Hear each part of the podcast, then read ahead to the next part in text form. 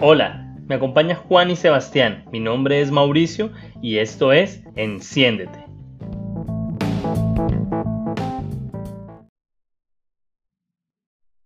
Hemos enfrentado diferentes retos durante este año y uno muy interesante es la experiencia del usuario que pasó de ser de un componente meramente presencial a virtual y remoto por parte de las instituciones como lo son las bibliotecas. Es por eso que se vuelve fundamental adaptarse al cambio y empezar a gestionar la experiencia del usuario en modalidad remota y virtual, en donde se debe tener en cuenta los diversos pasos para tratar adecuadamente a los usuarios que están acostumbrados a un ambiente presencial y ahora que no pueden acceder a los recursos y servicios como solían hacerlo, tienen que adaptarse al igual que la biblioteca.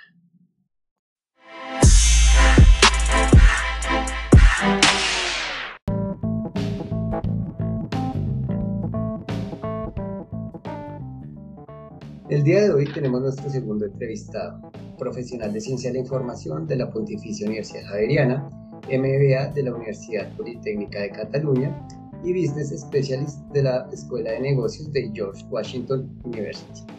Actualmente trabaja como coordinador de servicios de la Biblioteca de la Universidad del Bosque en Bogotá, Colombia, y su nombre es Felipe Vargas. Felipe, bienvenido.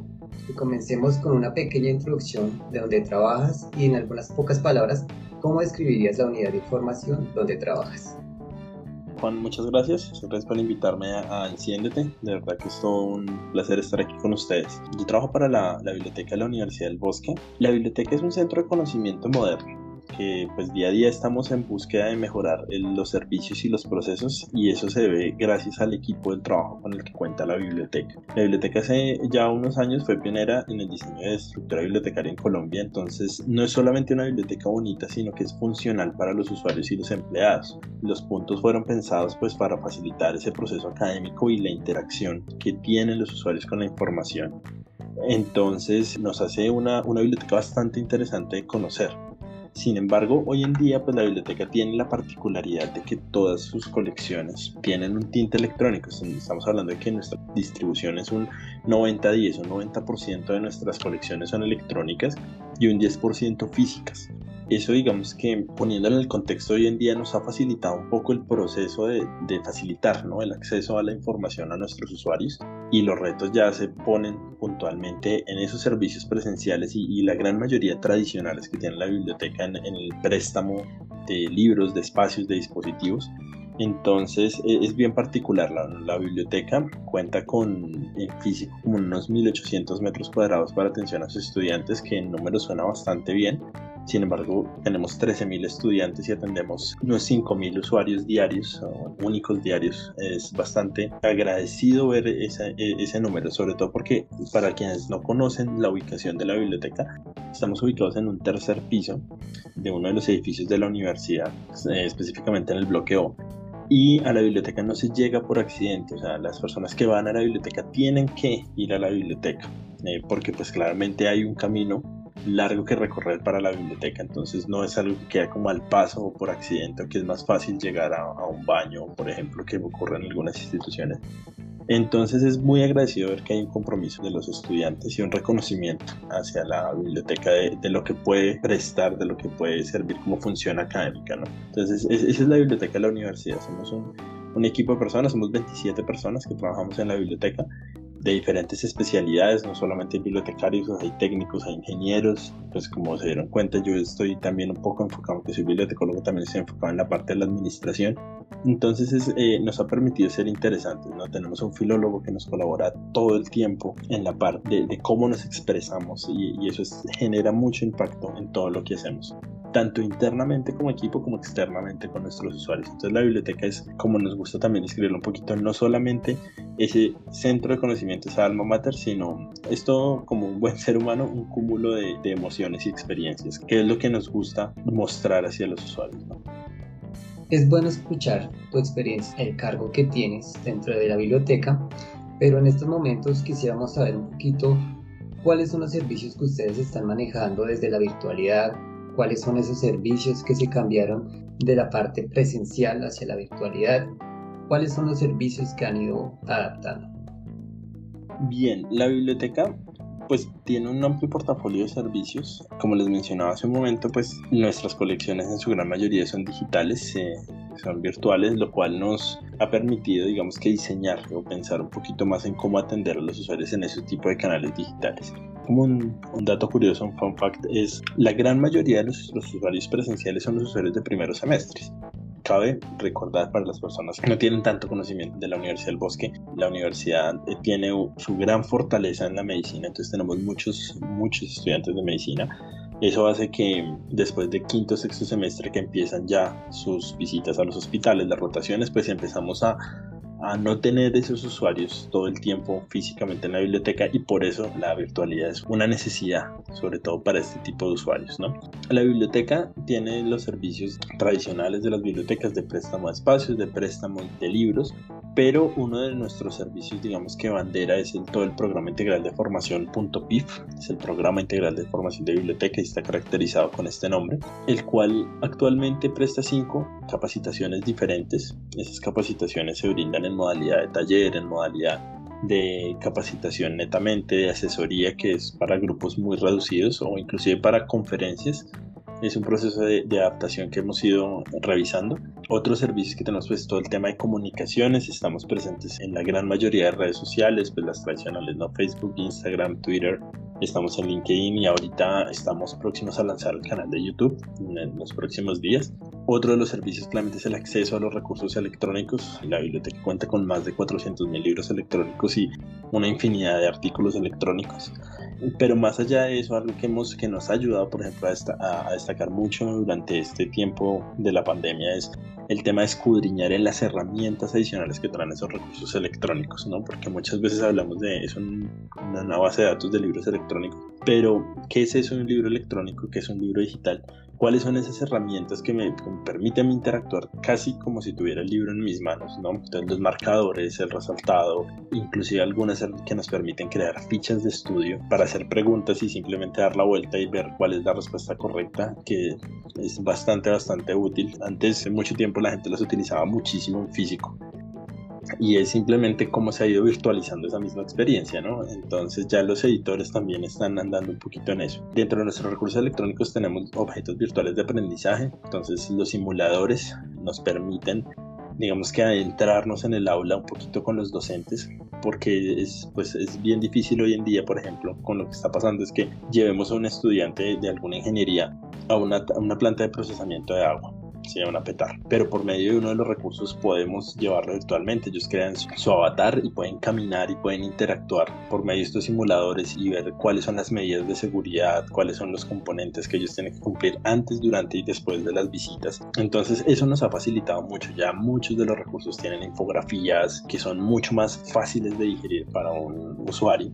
entonces, tenemos servicios de solicitud de documentos. Básicamente es un servicio de alianza con otras instituciones para obtener artículos que por X o Y motivo no están en nuestras colecciones. Yo pienso que hay una cosa que hay que aclarar y claramente ahorita están suspendidos todos nuestros servicios 100% presenciales enfocados a los espacios, puesto que la biblioteca está cerrada en este momento, en la parte física, claro, los préstamos de dispositivos y los préstamos de libros en físico. Pero la, la particularidad, por ejemplo, y vale la pena resaltar es está pausado el préstamo físico, pero no la devolución.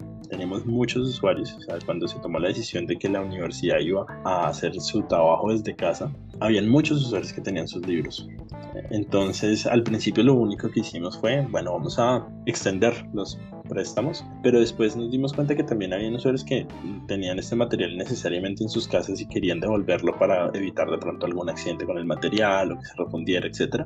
Entonces habilitamos la devolución del material y lo que hacíamos es que junto a otra unidad de la, de la universidad, que es el área de correspondencia, establecimos un plan de recogida de ese material para poder hacer las descargas del material, recibirlo correctamente y adecuar, digamos que, algún espacio para la aplicación posterior de los protocolos de bioseguridad ¿no? que ahora lo, nos lo están exigiendo y es necesario para cuidarnos todos. Entonces eh, es interesante porque fue un trabajo de un servicio netamente presencial que requirió mucho trabajo virtual, ¿no? la comunicación con el usuario, si era por correo, si era por teléfono, si era por una red social, acordar los tiempos en nuestro sistema, pues hacer la carga, la descarga del material. Entonces todo eso nos ha hecho que inclusive se fomenten algunos servicios presenciales, como es este caso la devolución de los libros, pues de manera, de manera virtual y claramente cumpliendo con la seguridad del, estudiante, ¿no? que no tenga que desplazarse, que no tenga que salir de su casa y aprovechando pues lo que nos permite hacer la, la institución.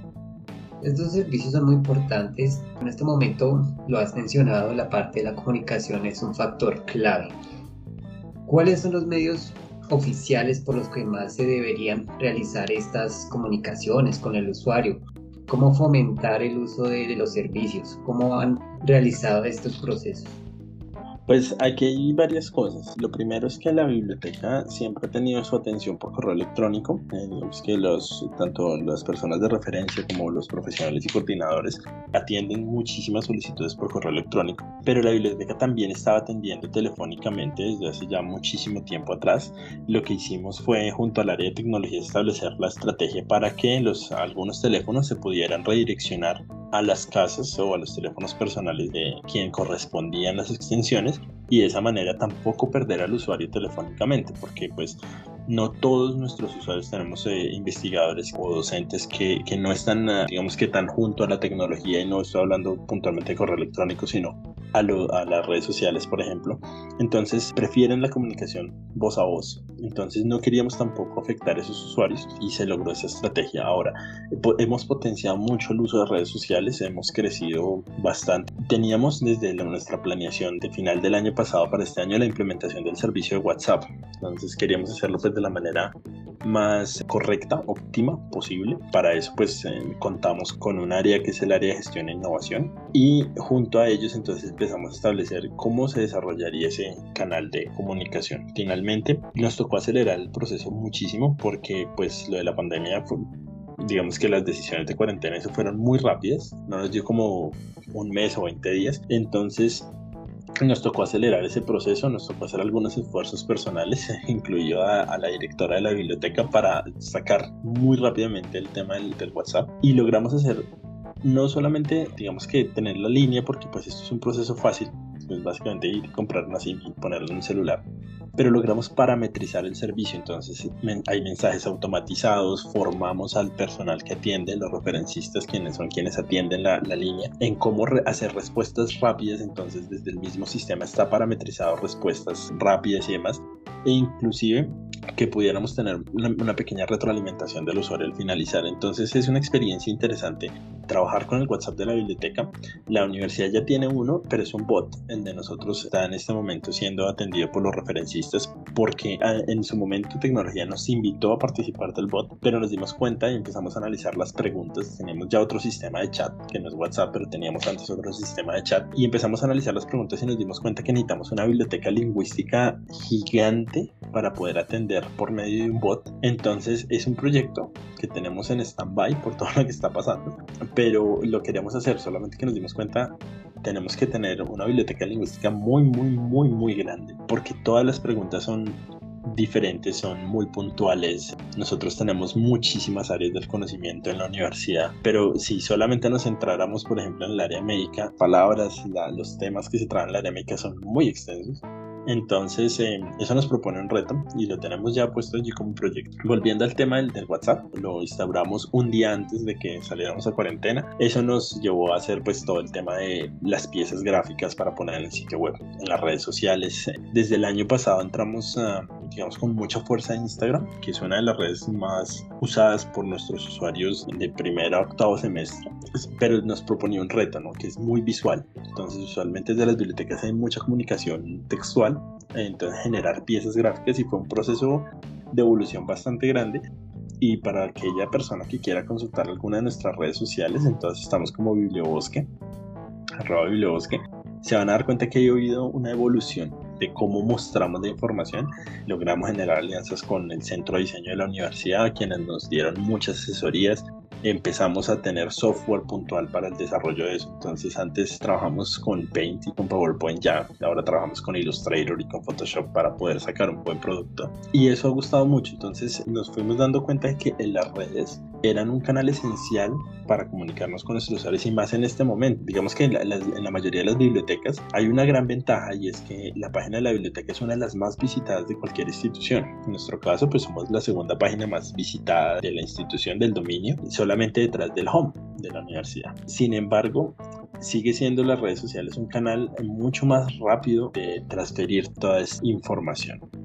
Entonces, los canales de comunicación que mantenemos, digamos que ya para, para, resumirlo, son pues claramente los teléfonos, los correos electrónicos, las redes sociales, WhatsApp, que es un canal de súper fuerte de doble vía, y eso es lo que nos ha permitido, digamos que que los usuarios se enteren de este tema de la evolución, de la extensión, de los nuevos servicios, de los recursos en prueba, de la ampliación de los recursos o simplemente fortalecer el uso de alguno de estos recursos. Entonces, el tema de comunicaciones ha crecido tanto que, se ha vuelto un subproceso completo de la biblioteca.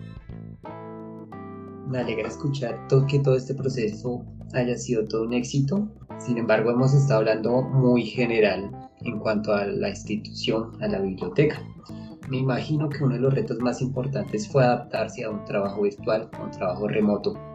¿Cómo ha sido esta adaptación para el equipo de la biblioteca en cuanto a la atención a usuarios remotamente?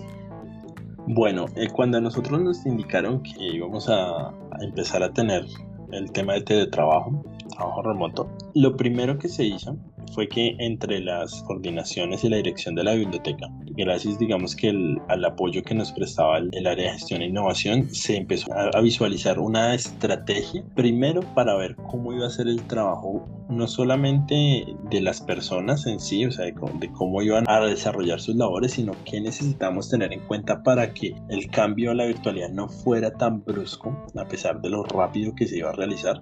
Entonces, en nuestro caso, se hizo un trabajo de planeación o tal vez como una semana completa en la que duramos pensando cómo se iba a hacer ese, ese, ese proceso. En algunos casos nos tocó hacer algunas formaciones internas para revisar cómo funcionaban las herramientas, cómo lo íbamos a usar. Muchas, por ejemplo, no habían usado con VPN. Entonces, saber que necesitamos un VPN para acceder a algunos eh, de los sistemas de la biblioteca.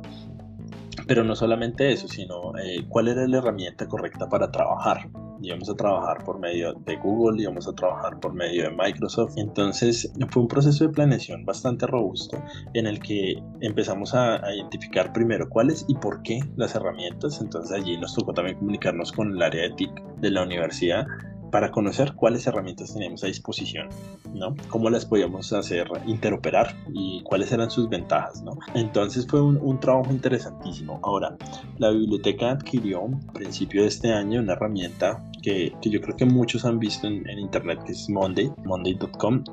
Monday pues se vuelve es un sistema que nos permite a nosotros gestionar el trabajo y eso pues una de las grandes ventajas como ya se venía pensando desde enero pues lo que hicimos fue ver cómo todo lo, lo, que se iba desarrollando lo podíamos ir integrando a Monday para hacer un correcto seguimiento de las cosas. Entonces nos facilitaba el trabajo de comunicación, de poder revisar los resultados, de poder revisar cuál era el avance de, los procesos. Entonces, eh, digamos que afortunadamente como que habíamos vislumbrado un poco de que necesitábamos una herramienta para la gestión del trabajo.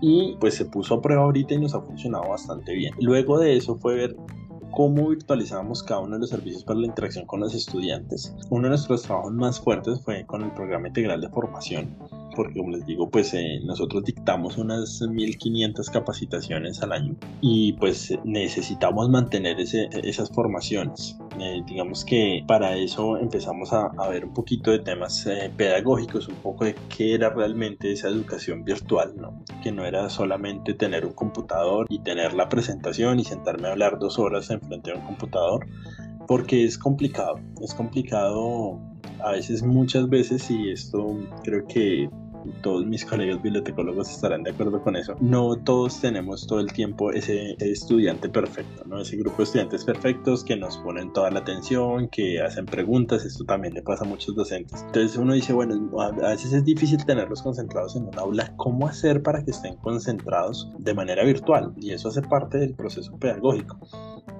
Entonces empezamos a evaluar todo el tema pedagógico virtual. Eso sí nos tomó unas dos semanas realmente, en las cuales mientras de la universidad definía su situación, nosotros aprovechamos para hacer todo el proceso correcto de virtualización. Lo mismo, evaluar herramientas. Entonces, no, por lo menos no es la misma herramienta con la que trabajamos para hacer nuestras reuniones virtuales que para hacer las capacitaciones. Y eso nos permite, digamos que, sacar lo mejor de cada herramienta y aprovechar más con el estudiante el proceso. Entonces, como muchas instituciones ya estábamos usando otras herramientas para facilitar el entendimiento, digamos que gamificar por, de, una forma muy muy básica, herramientas como Kahoot y Menti y demás, pero no era suficiente. Entonces aquí pasó algo bien interesante. Cuando empezamos a buscar todas estas herramientas para lograr una excelente interacción con los estudiantes, nos dimos cuenta que podíamos brindarle toda esa información que estábamos sacando nosotros a nuestros docentes. Después de eso se nos creció más y no fue solamente a nuestros docentes, sino se compartió este documento en el consorcio de Colombia, que agrupa a muchas bibliotecas y muchas instituciones del país. Y fue un documento que tuvo una acogida muy buena y es un documento en donde simplemente se exponen cuáles son las herramientas, para qué sirven y cuáles son las ventajas de utilizarlas. Entonces nos cambió la forma también de ver de que nuestras necesidades las podíamos ver en necesidades que iban a tener otras personas y sacar un producto de ello. Inclusive muchos estudiantes consultaron el documento y, y tuvimos consultas a través de WhatsApp. Digamos que nos cambió muchísimo la interacción con el estudiante. Claro, estamos acostumbrados a que el estudiante llegara allí y nos hiciera la pregunta enfrente. Y ahora, mm, digamos que con el tema del WhatsApp, lo menciono mucho porque realmente ha sido una ayuda gigante. Pues el, el, usuario simplemente nos tiene en su celular, o sea, es un contacto más, es una persona más a la que le puede escribir. A medida que nos hemos ido dando cuenta como de la generalidad de las preguntas, digamos que hay preguntas que se vuelven repetitivas, entonces empezamos no solamente a desarrollar respuestas predeterminadas para eso, sino también a educarnos un poquito más en el tema. ¿A qué me refiero con eso? Nosotros, por ejemplo, uno de los logros de este año fue la implementación del autoarchivo del repositorio y claramente estando lejos de los estudiantes físicamente no es fácil como reunirlos a todos en un auditorio y decirles este es el proceso. Entonces se hizo unas nuevas formaciones pensando en eso, junto con el administrador del repositorio, pensando en la guía y demás, y se formó a nuestros referencistas en el área de servicios para poder responder dudas con respecto a eso. Entonces ha sido un proceso que realmente lo que nos ayuda mucho es aprender más como biblioteca. Hablando un poquito de cómo ha sido todo este proceso, queremos centrarnos más hacia el usuario y más puntualmente su comportamiento. Tienen como equipo, como biblioteca, ¿cómo han percibido los cambios por parte de los usuarios? ¿A los usuarios les ha gustado este cambio hacia la virtualidad? ¿Han hecho peticiones adicionales de otros servicios? ¿Cómo ha sido este proceso? Bueno, ha sido un proceso bien complejo, han cambiado muchas cosas. Hemos tenido parte, cambios por parte de los usuarios, sí.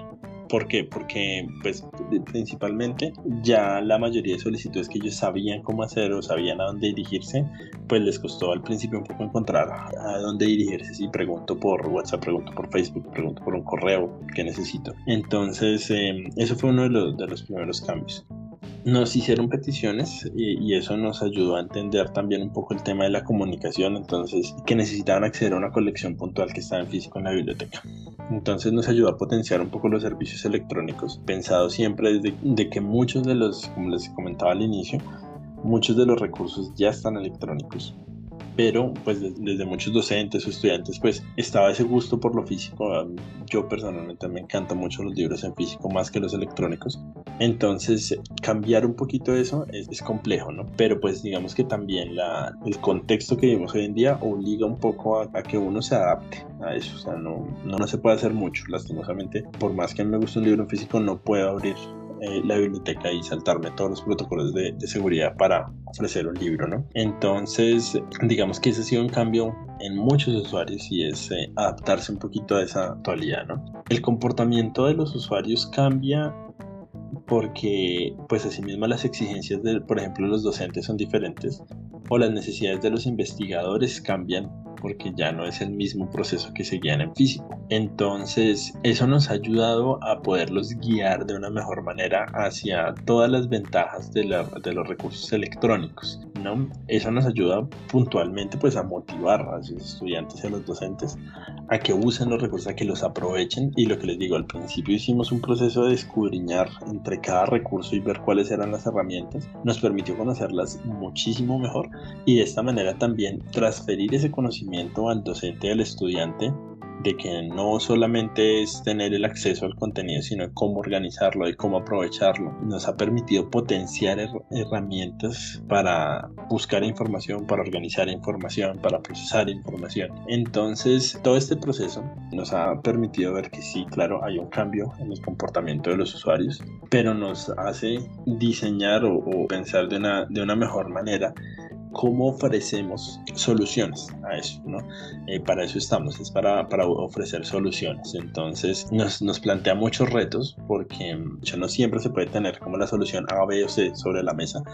Entonces en, en este punto entramos a pensar si hay necesidad de hacer un diseño, por ejemplo, de un servicio nuevo para atender X o Y necesidades. Algo muy importante y que seguramente desde la parte administrativa ya estarán mirando ustedes ha sido la parte de métricas. ¿Cómo han podido medir el impacto o la satisfacción de los usuarios en esta nueva etapa? ¿Tienen algún tipo de control estadístico o qué tipo de indicadores manejan para medir, medir el impacto? El tema de métricas es, ustedes no imaginan lo importante que llega a ser para nuestra biblioteca. Esto es un trabajo que realmente quien más lo, lo lleva a la cabeza es el área de gestión e innovación pero ellos digamos que han podido empezar a visualizar cuál es la mejor forma de medir toda esta data que se puede obtener de, la interacción con el usuario. Mm, es un trabajo que ya lleva un tiempo, solamente que, se, que nos ha planteado lo, de siempre nuevos retos con todo el cambio de la virtualidad. Entonces, em, solo como para tener, por ejemplo, una caracterización. En el tema WhatsApp y en el tema del chat, como les digo, teníamos ese otro servicio de chat y ahora con este WhatsApp. En el servicio de chat, nosotros automáticamente se cerraba el chat, él mostraba unas opciones para la calificación por ejemplo, el chat. Y es saber, bueno, respondimos su inquietud, no respondimos, hay que hacerle seguimiento y además, en el caso del WhatsApp no tenemos un sistema de medición así porque todavía no hemos desarrollado el API que nos permita obtener esa información, ya digamos que ya lo tenemos en la cabeza, pero empezamos a buscar soluciones para eso, entonces ya tenemos mensajes automatizados que nos permiten preguntarle al usuario que nos califique el servicio para saber si, si estuvo acorde o no estuvo acorde, precisamente para mejorar, o sea, una cosa con la que se está comprometida mm, la biblioteca muchísimo es en mejorar constantemente la atención al usuario, el servicio, el procedimiento y para esto las métricas son muy muy importantes. Entonces, controles estadísticos tenemos de todos y cada uno de los servicios, de solicitud de documentos, de acceso a los recursos, de qué facultades, qué docentes, en cantidades. Y hacemos comparativos constantes contra los años anteriores para ver cuál es el comportamiento, si está cambiando y además solicitamos calificación de todas las formaciones que se hacen tuvimos un servicio nuevo, de, pues más que un servicio, fue un programa nuevo, hicimos un ciclo de webinars muy, muy rápidos y prácticos para cualquier persona. Entonces, eh, la dicha fue que muchos nos solicitaban copias de los webinars y nos decían fue muy bueno. Entonces empezamos a recoger toda esa información entonces, métricas tenemos de todas las métricas que ustedes eh, quisieran preguntar. Control estadístico está resumido en un tablero de indicadores. Trabajamos con Microsoft Power BI y por medio de Power BI tenemos un tablero estadístico de todos sus servicios, desde el tema de costo por uso, por ejemplo, hasta la satisfacción de las formaciones o la satisfacción de una respuesta en el chat. Entonces, digamos que estamos muy comprometidos con eso porque es el único camino para poder seguir mejorando. Actualmente nosotros estamos desarrollando microcursos para bibliotecarios y profesionales de la información. Y dentro del curso tenemos una pregunta orientadora que da inicio a este curso y se plantea abiertamente a los estudiantes. La pregunta es, ¿cómo podríamos garantizar el acceso y la experiencia de información a los usuarios remotos y bibliotecas? Según esa pregunta, ¿qué consejos podrías darle a las personas que nos escuchan para garantizar ese acceso y que la persona, los usuarios que entren tengan una experiencia adecuada? Yo creo que lo primero sería la concientización. ¿En qué sentido? Cuando hablamos de acceso remoto, puntualmente usuarios remotos de las bibliotecas, eh, muchas veces para los usuarios no es tan claro ¿Qué realmente es eso del Open Access? Y que el Open Access tiene muchas variables, ¿no? Que no es lo mismo gratis que Open Access o que Libre Access o etcétera. ¿Qué es el tema de la ciencia abierta? Fuera de las publicaciones, ¿no? Y eso, ¿cómo va combinado con el tema de, que muchas de nuestras instituciones suscriben miles de dólares eh, en recursos que necesitan un control para acceder a esa información? Entonces, la concientización de, de, qué es, por qué algo es libre, por qué algo no, de por qué usarlo y por qué no, de cómo poder comparar, de cómo poder entender la calidad de la información que no se ve afectada simplemente por algo tan superfluo a veces como el precio, por ejemplo, y de cómo entender eso desde la parte tanto moral como legal, me parece que es esencial para cualquier profesional de la información. O sea, que el usuario entienda el porqué de lo que desarrollamos nosotros para entregarles a ellos, para garantizar ese acceso, para mejorar su experiencia de uso de la información en la biblioteca, es esencial. O sea, no, importa cuántos recursos tengamos, no, importa cuántos millones de dólares invertamos en recursos o no invirtamos, ¿sí? Si el usuario, si el usuario al que le estamos enseñando esto, al que le estamos dando la información, no tiene claro el por qué, pues va a ser un proceso mucho más difícil. Esto yo lo ligo también un poco a una de nuestras misiones como biblioteca de la Universidad del Bosque y es la generación de usuarios autónomos. A nosotros, más que entregarle la información al usuario, lo que nos interesa es enseñarle a obtenerla. ¿sí? Entonces, pienso que la concientización del saber el por qué usar, el por qué no usar, el por qué de esos elementos que rodean a la información, sobre todo hoy electrónicamente, es importantísimo. Entonces, creo que es lo esencial. Como hemos escuchado Felipe, este ha sido un gran reto para la biblioteca de la Universidad del Bosque, un cambio para todo el equipo, en donde se ve la importancia de estar dispuesto a adaptarse al cambio, ¿no? teniendo siempre presente las necesidades de los usuarios que están atendiendo en esta unidad de información. Cabe resaltar que la biblioteca no se queda solo con recursos actuales que tiene, sino que brinda las posibilidades a partir de sus redes sociales, de manuales y otros canales de información para brindarles a sus usuarios toda la posibilidad para acceder a todos sus recursos y formar, como ya mencionaba Felipe, a sus usuarios para que tengan su criterio propio y buscar la información como ellos quieren. Por último, me gustaría invitarlos a que escuchen nuestro podcast pasado sobre gestión del cambio, en el cual vemos las características más importantes a tener en cuenta para prepararnos y adaptarnos al cambio. Muchas gracias Felipe por su tiempo en esta entrevista y nos estaremos escuchando en nuestro próximo podcast.